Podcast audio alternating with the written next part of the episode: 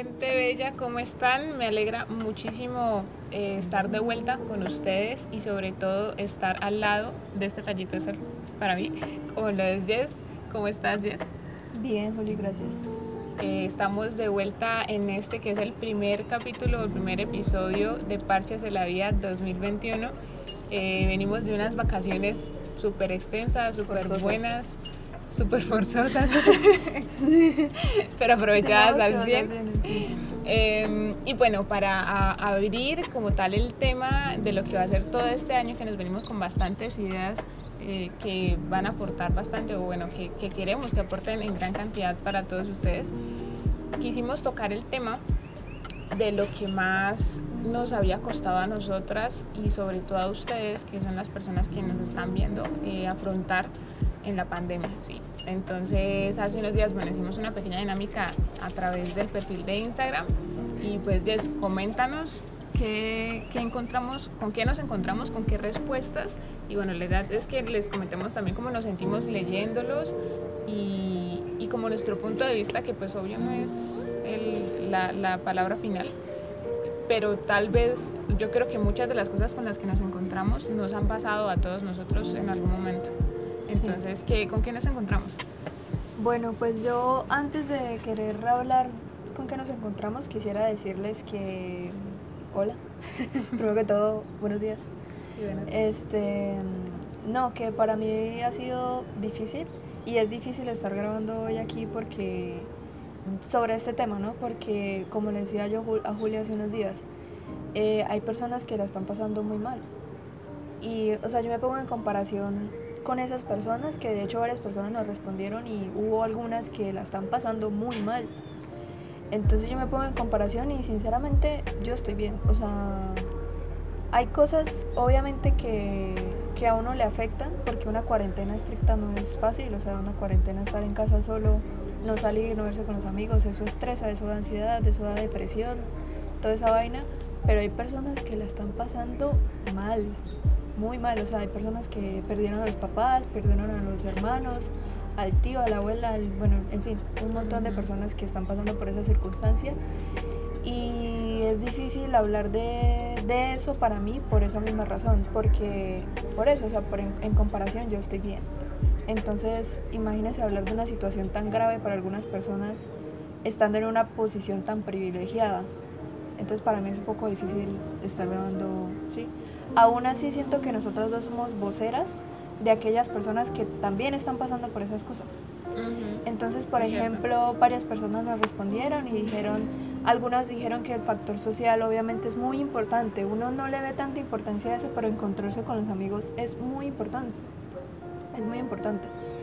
Y porque uno se desahoga, porque a veces los, los amigos hacen de psicólogos. Así no sea tan buena idea, pero hacen de psicólogos. Este, porque, no sé, infinidad de cosas, uno se distrae, uno deja el estrés, la ansiedad, todo ese tipo de cosas. Otras personas ya nos contaron cosas más tesas, como por ejemplo que se murió algún familiar, que la cosa está difícil, que los entrenamientos, que las cosas en casa, o sea, que, que todo el, el, ámbito escolar o todo el ámbito universitario en casa es un poco más complejo porque pues obviamente uno no le, no le encuentra tanta pasión. Algunos amigos me escribieron por interno que ellos habían perdido la pasión por la carrera estando en la casa estudiándola. Con eso también me encontré yo bastante, o sea, que era como un sufrimiento ver clases en línea y decían yo qué estoy haciendo acá, yo no, o sea... Sí, totalmente, eso me pasó. eso, eso, eso me pasó. No, sí, fue, pero pues ha sido muy chévere para mí, ¿no? Ha sido muy chévere ese mismo, ese mismo factor, porque le hace a uno preguntarse uno realmente qué está haciendo, porque si uno tiene pasión por algo, uno así sea virtual, uno lo hace. Sí, es cierto, es cierto. Entonces eso lo hace uno como preguntarse. Yo creo que también juega mucho, eh, pues de mucha importancia lo que es que en, en el tema de la virtualidad, hablándolo pues en el ámbito académico, sea universidad, colegio, el espacio se vuelve el mismo. Entonces uno, en varias ocasiones, ¿no? Hay personas que tienen como la oportunidad de dormir y descansar en su cuarto y poder estudiar en otro, pero pues hay otras que no, por lo menos es mi caso, que yo me levantaba de la cama al escritorio y empezaba clases de 7 a 12, 2 a 5, trabajos, una sobrecarga académica muy tesa. Entonces yo creo que eso también influye mucho y, y lo sobrecarga uno muchísimo. Nos encontramos mucho con eso. También nos encontramos con el tema de salir y, verse con los amigos, pero más que todo como reactivar la vida social, o sea, como, como tenerla, porque muchas veces, eh, y, y, sí es, sí lo he visto reflejado en varios amigos, que el, hecho de salir y poder encontrarse con alguien es como el escape. Sí. Es como el cambio de rutina. Eh, por interno, no, ya más, como las mismas que mencionó Jess, es como lo que más se ha visto. Sí como lo que más he visto o lo que más abordaron. Sí, porque a pesar de que la vida de cada persona es totalmente distinta, como que estamos pasando por lo mismo. Exacto. Por cosas muy parecidas. Por ejemplo, pues de mi edad, e incluso he tenido la oportunidad de hablar con personas ya más adultas que me han dicho que adultas tenga 40 años así en adelante. Okay que pues para ellos ha sido complejo porque esas personas están más acostumbradas a que, bueno, nosotros también, ¿no? Pero nosotros de pronto tenemos un poquito más de inteligencia emocional, en cambio esas personas que vienen de una época distinta, como que no tienen tanta capacidad. Entonces he hablado con ese tipo de personas y me han dicho que es difícil porque lo que ellos hacían para cuando salían del trabajo era irse o a alguna tienda o a algún bar a tomarse algo. Okay. Con algún amigo o algo así y que últimamente no lo han podido hacer precisamente por eso, porque es la cuarentena y obviamente hay que tener la responsabilidad y todo eso. Y ellos me han dicho como que eso ha cambiado muchísimo la vida de ellos porque ahora tienen más estrés, más ansiedad, más de todo, entonces eso es complejo. Y eso es muy importante, o sea, es, un estudio muy importante de hecho. Sí. Porque le da la importancia a las cosas que antes no tenían la importancia psicológicamente hablando. Uno como que se da cuenta de esas, esas pequeñas cositas que uno decía como, ah, pues si no lo hago un día o dos, pues no pasa nada, o si lo hago una vez a la semana no pasa nada, pero la diferencia entre hacerlo una vez a la semana y no hacerlo durante nueve meses, yo creo que ya casi, pues estamos punteando el año dentro de poco. Eh, no, pues ya de, cuarentena como tal, ahorita ah, en marzo. Bueno, sí, en marzo, en marzo, en marzo, final de marzo, como el 21 de marzo, el 21 de marzo empezó la cuarentena. Ok, yo no, de eso. Uno que, ve Facebook ahí, uno que ve memes, Bueno, ahí, uno que no tiene juicio. Ahí está. Ya es, es la diferencia es, es muy tesa. Yo, yo quería agregar algo de lo que tú mencionaste y es que sí, en efecto todos estamos pasando por lo mismo, pero a la vez diferente. Y comparto mucho lo que mencionaste al inicio de lo difícil que puede llegar a ser hablar del tema por sentirse uno en una posición tan privilegiada. Mm yo siempre he pensado que cada persona tiene como sus luchas, su proceso. Sí. Eh, lo que es difícil para otra persona, para mí puede ser súper sencillo. Sí. Lo que es súper sencillo para otra persona puede ser súper difícil para mí. Eh, y es como una manera de, de desarrollar, o, bueno, poner, implementar la, la empatía al 100 y y sensibilizarse con que si yo no la estoy pasando bien, sea cual sea mi situación, probablemente la mayoría de personas que me cruce cuando tenga que ir a hacer mercado o que me cruce por chat o que me cruce en una videollamada, probablemente ya tampoco la estén pasando bien, independientemente de lo que estén pasando.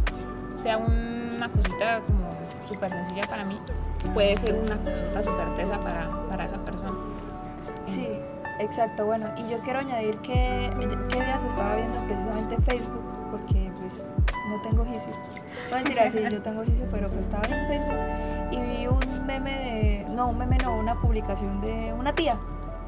Entonces decía algo así como que hay que ponerse en los zapatos de las demás personas para tener empatía. Y yo no estoy de acuerdo con eso. No hay que ponerse en los zapatos de las demás personas para tener empatía. No es necesario. No es necesario, uno puede ser amable sin ponerse en los zapatos de la otra persona. Porque lo que decía Juli, para mí, por ejemplo, tener ansiedad no es tan grave como tener depresión. Y para mí es al revés. Eh, exacto. y aún así yo respeto, exacto, y aún así yo respeto que la opinión de la otra persona es esa y que es lo que está viviendo esa persona y que es grave porque le afecta ya no tengo que entender absolutamente nada más. Yo creo que ahí la, la el ponerse en, los zapatos de la otra persona o el, o el, uso de la empatía entraría más en como la herramienta ya a nivel mm. inconsciente que uno utiliza para pensar de la manera en la, que tú estás pensando, o sea, para lograr llegar a ese pensamiento, lograr llegar a ese punto. Pero es, es que llegar a la... Bueno, yo difiero un poquito ahí porque es que llegar a lo que vivió otra persona es muy difícil. No, no, me refiero al pensamiento, a lo que acabas de mencionar. Ah, sí, a tener empatía y es que es eso, o sea, no hace falta, no hace falta ponerse en los zapatos de otra persona o vivir las mismas situaciones que otra persona para, entender lo que, lo que siente. Okay. Lo que siente. Ya, ya, ya entendí en el punto. Ese es el punto. Entonces, más que todo eso, y pues es difícil.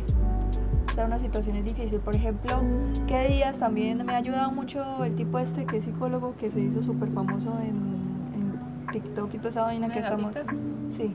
Ah, Yo sé que, lo han visto. Ustedes también no tienen ojos, no mentiras. este. No, pero fuera el, el, el, aumento de tiempo de actividad en las redes sociales obviamente aumentó muchísimo. Uh, sí, muchísimo. no me digan que no. Mentiros. Si no, lo estarían viendo. No, mentiras.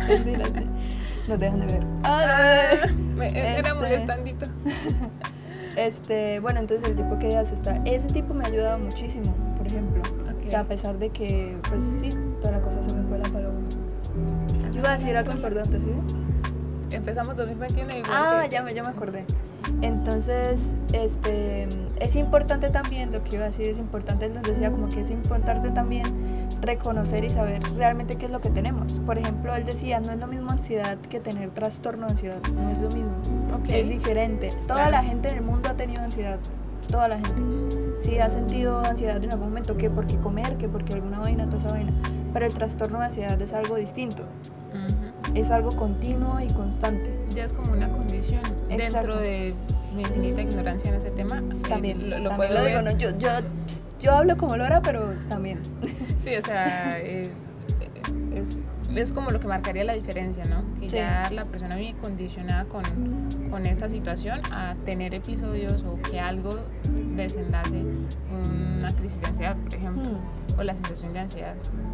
Eh, bueno, pues yo creo y, y, aprovechando la interacción que hubo por parte de las personas a, través de nuestros internos, a través del interno del perfil de, de Instagram, pues desde acá siempre, o, creo que es como un espacio que se puede aprovechar para enviar como, no sé, un mensaje de esperanza, un mensaje de apoyo, un mensaje de, está teso, es muy difícil decirle aguante, usted puede, porque puede que usted ya esté en el punto de no aguantar más, pero un día a la vez péguese o trate de pegarse a eso que, que ama hacer o que le da como un respiro.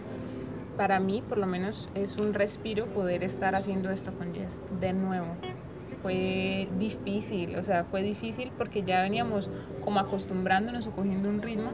Ah, bueno. ¿Qué pasa? Este, no, yo creo que es importante, la gente obviamente se está preguntando.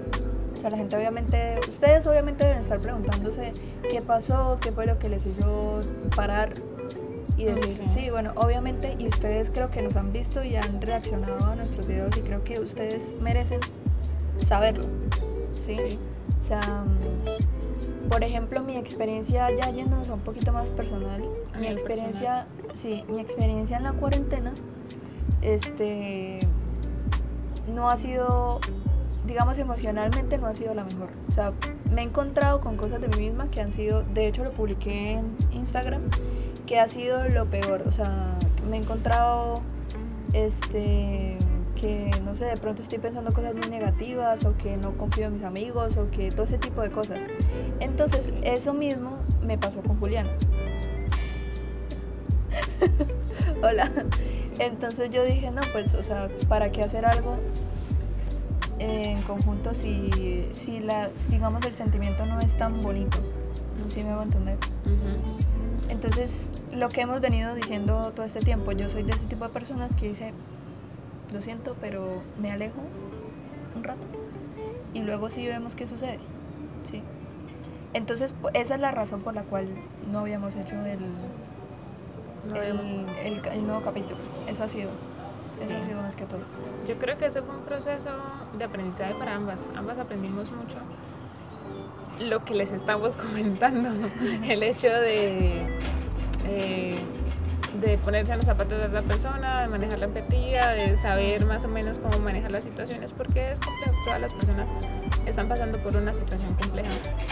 Eh, pero pues la conclusión o, en lo que terminó todo todo este proceso por el que pasamos Jess y yo, aparte que también hubo condiciones externas que facilitaron que se perdiera el ritmo, por decirlo de alguna manera, que pues ya hay, ya, ya vamos para allá. Eh, todo eso, todo eso, el proceso, bueno, todo esto termina o, el resultado de esto es que decidimos, ahí, continuamos con esto. Acá estamos, aquí. Porque sabemos que de una u otra manera, por las respuestas que nos han dado otras personas, esto poco mucho aporta y es parte de lo que queremos, que aporte y que sea un espacio para que ustedes también puedan hablar y expresarse. los, de los factores externos y hablando un poquito más de, de mi experiencia ya a nivel personal, lo que más me costó a mí afrontar en la cuarentena eh, fue el tema eh, de reconocer que había muchas cosas en mí misma que no estaban bien. Lo que pasaba o lo que pasó es que yo era una persona muy ocupada. O sea, realmente ocupada y Jess da fe de eso. Tú me preguntabas en todo momento qué estás haciendo, qué vas a hacer tal día. Yo te digo, no, ese día yo tengo agenda, ese día ya tengo un compromiso, ese día ya voy a estar haciendo esto. Yo ya hoy por lo menos tengo que hacer esto, termino acá, voy para allá. vivía moviéndome todo el día Salía de mi casa tipo 6 de la mañana, volvía tipo 9 de la noche, súper cansada a dormir y el día siguiente. Obviamente moviéndome en cosas que me gustaban, ¿sí? Por eso, aunque sí me sentía cansada físicamente, pues nada, me encantaba y sí, seguía dándola toda. Pero muchas veces ese proceso de andar todo un día o todos los días haciendo esas actividades y estar full ocupados, pues no le permiten a uno como parar un momentico y decir, hey, ¿será que hay algo que anda mal? Porque normalmente una mente ocupada, pues poco se da cuenta de eso.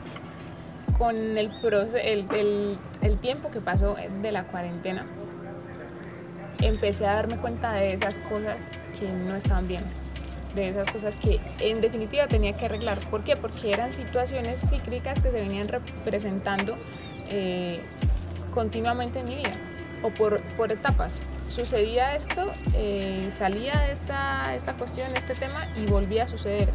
Y era como repetir la misma historia con otras caras, con otros nombres, con otras personas, pero era exactamente la misma historia. Yo decía, ala, pero... ¿Pero qué, ala? Exactamente. Fue algo que dije, que me dijeron, perdón. Si se te está repitiendo tantas veces es porque hay algo que no has aprendido.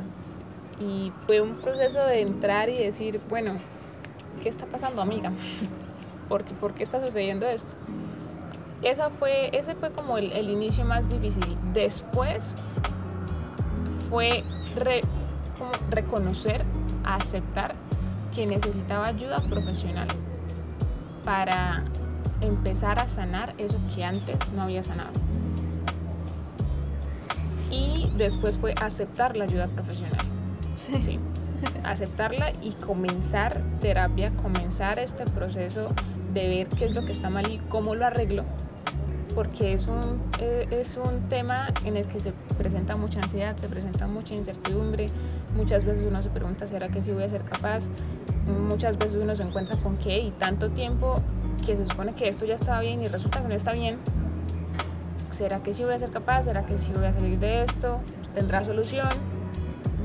esa ha sido una de las cosas más difíciles en las que yo me, con las que yo me he enfrentado y lo que más me ha costado en esta cuarentena. Y obviamente, pues junto con esto y ahí viene el factor externo que facilitó que perdiéramos el ritmo, fue que yo me contagié de COVID. Sí. Y pues nada, tuve que estar aislada casi prácticamente un mes. Porque pues a mi familia ninguno le dio, yo fui la única, pero pues sí, sí estaba muy preocupada por el tema de que mi abuela lleva toda la cuarentena, viviendo con nosotros. Y ya era un tema de responsabilidad de, ¿será que está bien? ¿Será que tal cosa? No, tengo que cuidarme, tengo que cuidarlos. Y bueno, ese mes también sirvió como para que perdiéramos un poco. Me di cuenta con mi psicólogo que tengo un trastorno alimenticio. ¿Ah, sí? Sí, tengo un trastorno alimenticio. Y para mí fue, yo ya lo había notado, o sea, sinceramente ya cuando yo estoy triste yo como como mucho, o sea, no como como que la papita, sino que me compro 10 pinches paquetes de papas y me los como de una. Y sí me di cuenta de eso como psicólogo. Lo importante es ir al psicólogo. Eso, complementando lo último que dijiste, lo importante ir al psicólogo. Mi psicólogo suele decir, yo creo que la, yo creo que la gente nos ve y dice, están locas. Están loquísimas. Eh, el estigma social, no, no, no estamos locas. Bueno, un poquito, pero no mal plan. Antes le decía loquero. eh, mi psicólogo me decía, a mí me molesta que haya personas que tengan que ir a terapia por otras personas que nunca van a decidir ir a terapia o que no han decidido ir a terapia. Y no hubo verdad más cierta que yo haya podido escuchar. Porque pues si uno se pone a analizar muchas de las situaciones que a uno eh, de una u otra manera lo han marcado en la vida, se dan por personas que no son responsables emocionalmente, ni siquiera son conscientes de que existe responsabilidad emocional. Sí. Y creo que eso es algo que hasta ahora se está escuchando, porque Sí. El, el término, ponerle un nombre a no, no, tengo que ser tan con alguien, responsabilidad emocional o algo así. Aquí se dice no sea tan bueno. Ya eh, pero esa es como también la importancia de, de, ir al psicólogo, lo que tú dices. Sí, claro. No por, no por, bueno, sí, es importante la responsabilidad emocional con las otras personas, ta, ta, ta, pero por uno es, por uno. Es que si usted se da cuenta, este claro, si usted se da cuenta, el dañar a otras personas a usted le afecta emocionalmente. ¿Sí me a entender? No, y es cuando una persona uno mismo se hace. Claro, exacto, por eso, por eso mismo, o sea, por ejemplo, cuando no sé, uno pelea con un amigo por una bobada, que uno se pone bravo de la nada, que usted nunca ha ido a terapia y de repente le dan ataques de ira, por ejemplo.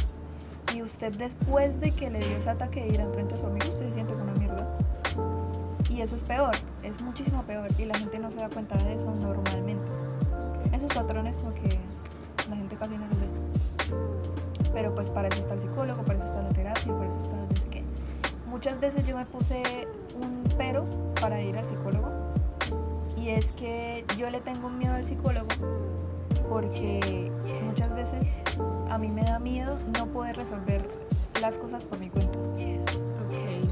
Eso es un pero y entonces eso, es un pero. mira, y, mira que eso mismo me pasó en la última sesión que tuve, porque yo le decía a mi psicólogo como que es, ese miedo paraliza, ese miedo paraliza porque se encuentra uno literalmente con la peor versión de uno enfrente, o sea, con lo peor de lo peor o lo que uno no quiere aceptar, lo que a uno le cuesta decir, hey, sí, soy esto, sí estoy haciendo esto, sí, no, tal cosa, tal otra. No ser capaz de encontrar la solución. Y él me decía, Juli, normalmente uno piensa eso, pero uno no se da cuenta que uno ya está siendo capaz. O sea, tú ya estás siendo capaz. El, el solo hecho de que tú te estés dando cuenta de que hay algo que no están dando bien o hay algo, ya estás siendo capaz.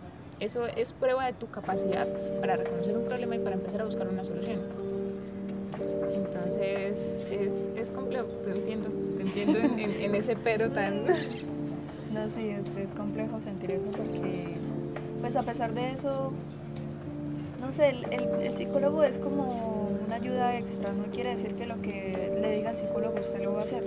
También de Porque hay psicólogos, sí, porque hay psicólogos, por ejemplo, pongo este, por ejemplo, pongo este ejemplo sí, sí, escuchamos muchas redundancias, muchos, eh, ah, hace rato no grabábamos, tengan tantita paciencia. Sí, sí, sí, por favor. el primer día, la primera, sí, bueno.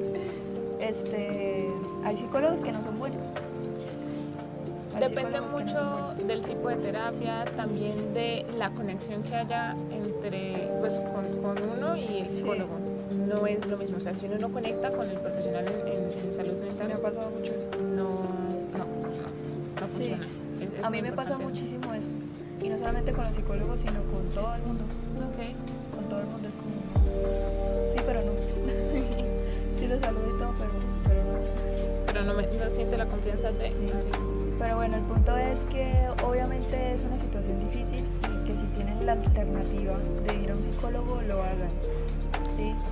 Incluso de pronto, o sea, yo sé que no es fácil decir esto porque la gente, la gente que trabaja siendo psicólogo y en este campo de la salud mental, eh, pues para ellos es difícil porque no mucha gente lo hace, no, no mucha gente va al psicólogo y ese tipo de cosas. Y obviamente el trabajo es trabajo, pero si usted tiene un amigo que está en la mierda, ayúdelo, parce. O sea, sí, o sea, por lo menos una cosa chiquita que usted sepa de psicología, dígale algo y que se mejore, sí. Pero cosa cuenta. Cada cosa cuenta. Sobre todo en estos tiempos. Hasta los psicólogos van a psicólogos. Sí. Entonces es necesario. eh, yo creo que con, con este, con este capítulo queremos entregar como ese mensaje también. O sea, es, está- al loquero. está- vayan al loquero, loquitos. Eh, puede que se esté compleja la situación, que se la estén pasando mal o que se la estén pasando muy bien a pesar del- de las oportunidades que tienen para pasársela mal, en, en plan sí todo va mal, pero tengo la capacidad de sobreponerme. Si usted es una de esas personas en que en este momento se siente muy bien a pesar de todo lo que está pasando a su alrededor, utilice eso y aproveche eso para Para impactar de manera sí. positiva a otras personas, porque usted en algún momento no estuvo así, pero encontró la manera de estarlo. Sí. Y esa manera puede significar otra manera para otra persona. Sí, así sea una cosita de nada, un hey, ¿cómo estás? Estuve pensando en ti, me alegra mucho que estés bien, me alegra mucho que volver a, ver, volver a verte, volver a hablar contigo. Cualquier cosa cuenta, ¿sí? Y si usted es una persona que no la está pasando tan bien y una de sus opciones es pedir ayuda o es una de las cosas que uno quiere hacer porque pues hay una cosa que sí es cierta y es que la terapia no es para todos en el sentido de que uno va a terapia cuando ya se siente listo, ¿sí? Sí. Entonces, No es que le estemos obligando. Vaya a terapia, amigo. no. No, tampoco. Eh, fue la palabra. Que no es para todos. Sí, antes. Ahí se me olvidó. Estás diciendo, ah, bueno, sí, sí, si es una opción para usted ir a terapia, vaya. Puede que esto no tenga coherencia con lo que iba a decir. Sí, Pero se- se me no, sí era eso lo que ibas a decir. Este, y sean comprensivos. Por ejemplo, yo tengo amigos que, pues, o sea, yo sí estuve pasando por momentos difíciles y hay amigos que no les contestaba los mensajes porque, parce, uno, bien deprimido a uno que le dan ganas de contestar un mensaje. Entonces, a uno no le dan ganas de hablar con nadie y, no sé, de pronto ser comprensivos, no ponerse bravo con una persona si quiere hablar, no le hable pero tampoco tirarle la bala tipo si usted me habla pues es culpa no pero sí ser comprensivos sobre todo Y ya yo creo que para cerrar, decirles que, pues, entregarles un mensaje de ánimo. De mal o bien, estamos a través de las plataformas, a través de nuestros internos, en lo que podamos ayudarles, en lo que podamos aportarles, en lo que ustedes nos puedan aportar a nosotros también es súper bienvenido. yo no le respondo pero sean comprensivos sí. Confirmo. Em, nada, que me alegra mucho volver a estar haciendo esto, poder entregarles a ustedes otro pedacito de, de nuestras vidas, de nuestra cotidianidad y poder ser también como voceras, ¿no? poder entregar eso que tal vez no se atreven a hablar y que sí nos lo compartan por interno. sí No sé si quieres agregar algo más. no pues que parce la vida siempre va a estar abierto a, a ustedes porque igual la vida de la vida también hacen parte ustedes y que muchos de ustedes son nuestros amigos también sí entonces eh, porque Juli no les hable o porque yo no les hable no quiere decir que no, no sean amigos de nosotros todo lo contrario. Entonces que si en algún día de hecho estamos voy a lanzarlo una vez. Si estamos estamos voy a lanzar no mentiras No, es que, ah, bueno, bueno, ahorita les cuento. Entonces, este, bueno, nosotras estamos eh, pensando sacar un formato en Instagram de IGTV. Yo sé que usted, muchos de ustedes son amigos de nosotros, así que está la propuesta de que nos encontremos, puede ser en el bosque, en el bosque encantado, que es el parque que queda más arriba de- del bosque de los leones. El bosque de los leones queda más arriba de la 33, este, por ahí este, para hablar, ¿sí? No va a ser un formato tipo planeado con guion, como, no guion, sino estructurado como lo que estamos haciendo nosotros aquí en el podcast, Si vieran la sombrilla que tengo para evitar que no haya lluvia. con la logística full HD 4K, sino más bien algo relajado, que alguien esté grabando como con una cámara o con su celular y que todos estemos ahí, y ese formato subirlo a la IGTV para compartir las experiencias que cada uno tiene o ha tenido historias, sean de la cuarentena o no sea de la cuarentena, lo que sea. ¿sí? Entonces, si alguno está interesado, eh, nos escriben.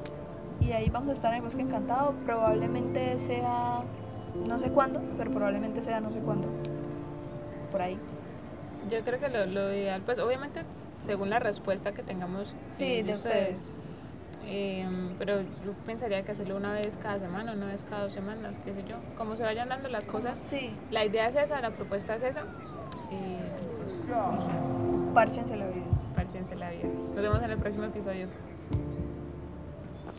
Yay.